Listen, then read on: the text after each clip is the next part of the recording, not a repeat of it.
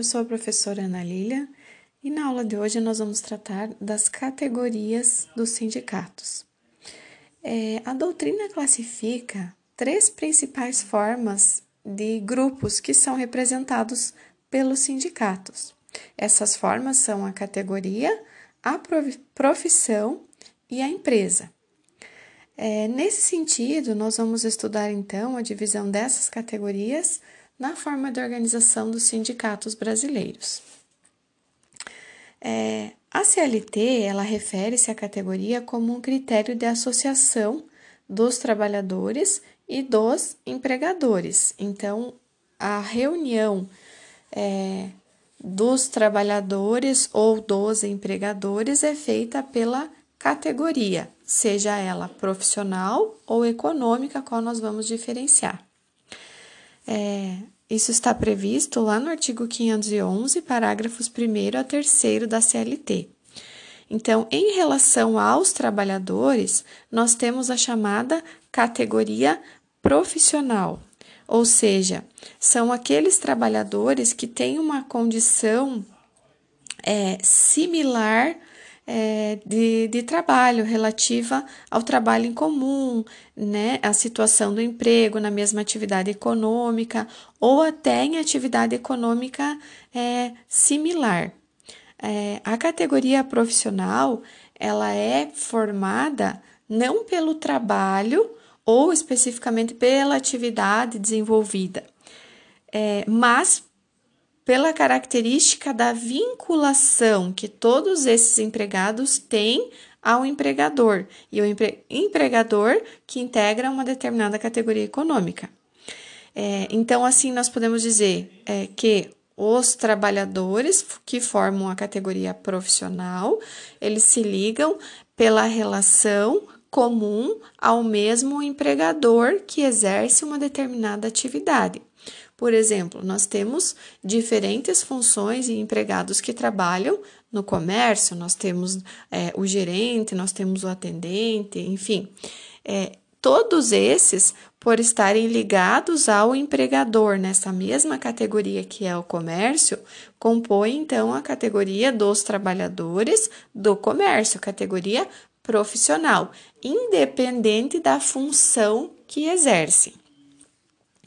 E em relação aos empregadores, então o que faz com que eles sejam ligados a uma determinada categoria é os interesses econômicos, né, do, de que eles desenvolvem atividades parecidas, como eu dei o exemplo, né, o comércio, o sindicato dos empregadores, né, do, do comércio, por exemplo.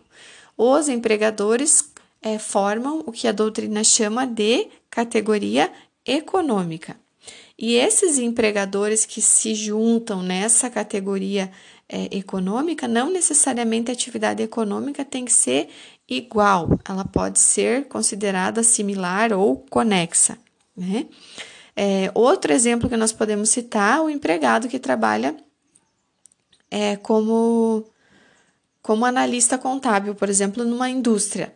Ele vai integrar a categoria daquela indústria. Vamos imaginar que é uma indústria do papel. Ele trabalha como analista contábil, mas o que o liga àquela atividade, àquela empresa, é o fato de, de que aquela empresa faz parte da indústria do papel. Então, aquele funcionário, aquele empregado, mesmo trabalhando como analista contábil, ele vai fazer parte, então, da categoria profissional dos trabalhadores da indústria do papel, independente da função ou da profissão que ele exerce.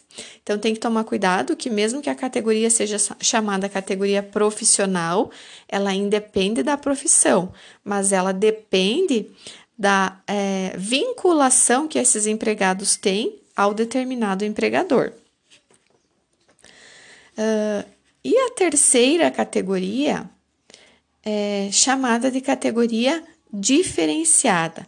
Então, é, o sistema sindical brasileiro ele ainda comporta né, essa chamada categoria diferenciada, que seria o quê?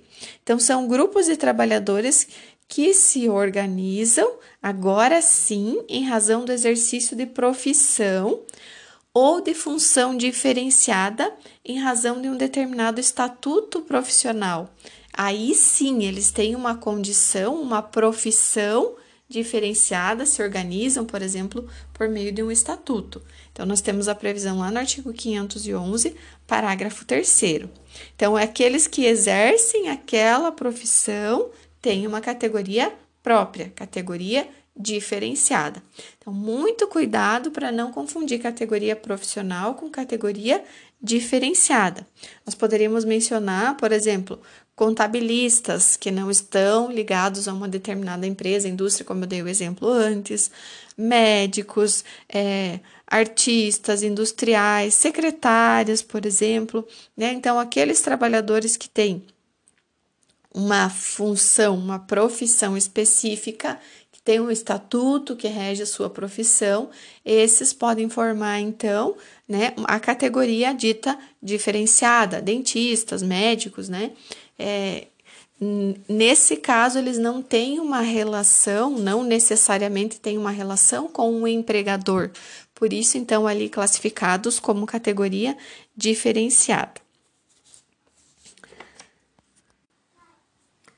Resumindo, então, nós temos que no modelo sindical brasileiro, a formação das categorias, né, seja ela profissional, econômica ou profissional diferenciada, ela se dá a partir dos critérios que estão definidos em lei, na CLT.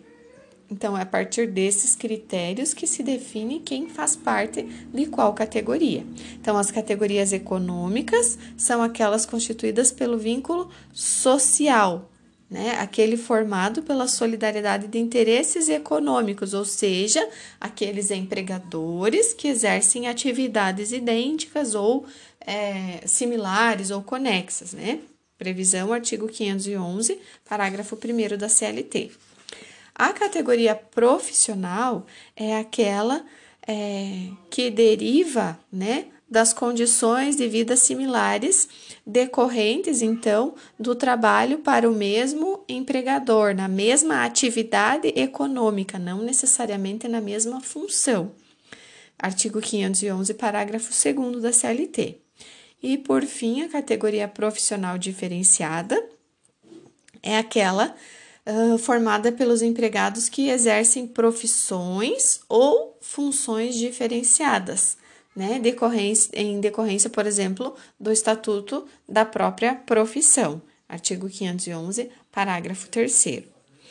É, e aí, a partir dessas três categorias que são adotadas pela legislação brasileira, então nós temos a possibilidade de desmembramento dessas categorias, artigo 571 da CLT.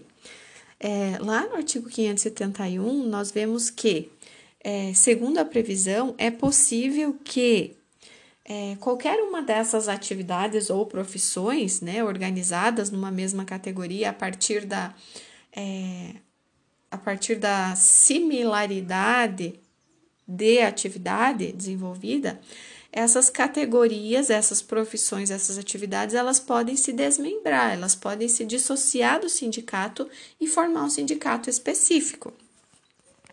É, então, ele pode, esse desmembramento, ele pode acontecer é, quando se quer, por exemplo, uma, uma representação mais específica de uma determinada categoria ou por uma representação é, mais regionalizada, uma representação menos ampla, falando na questão do território, né? Então, nós temos a possibilidade de desmembrar um sindicato por especificidade, ou seja, um sindicato muito amplo, né, que representa, por exemplo, os trabalhadores da indústria do papel.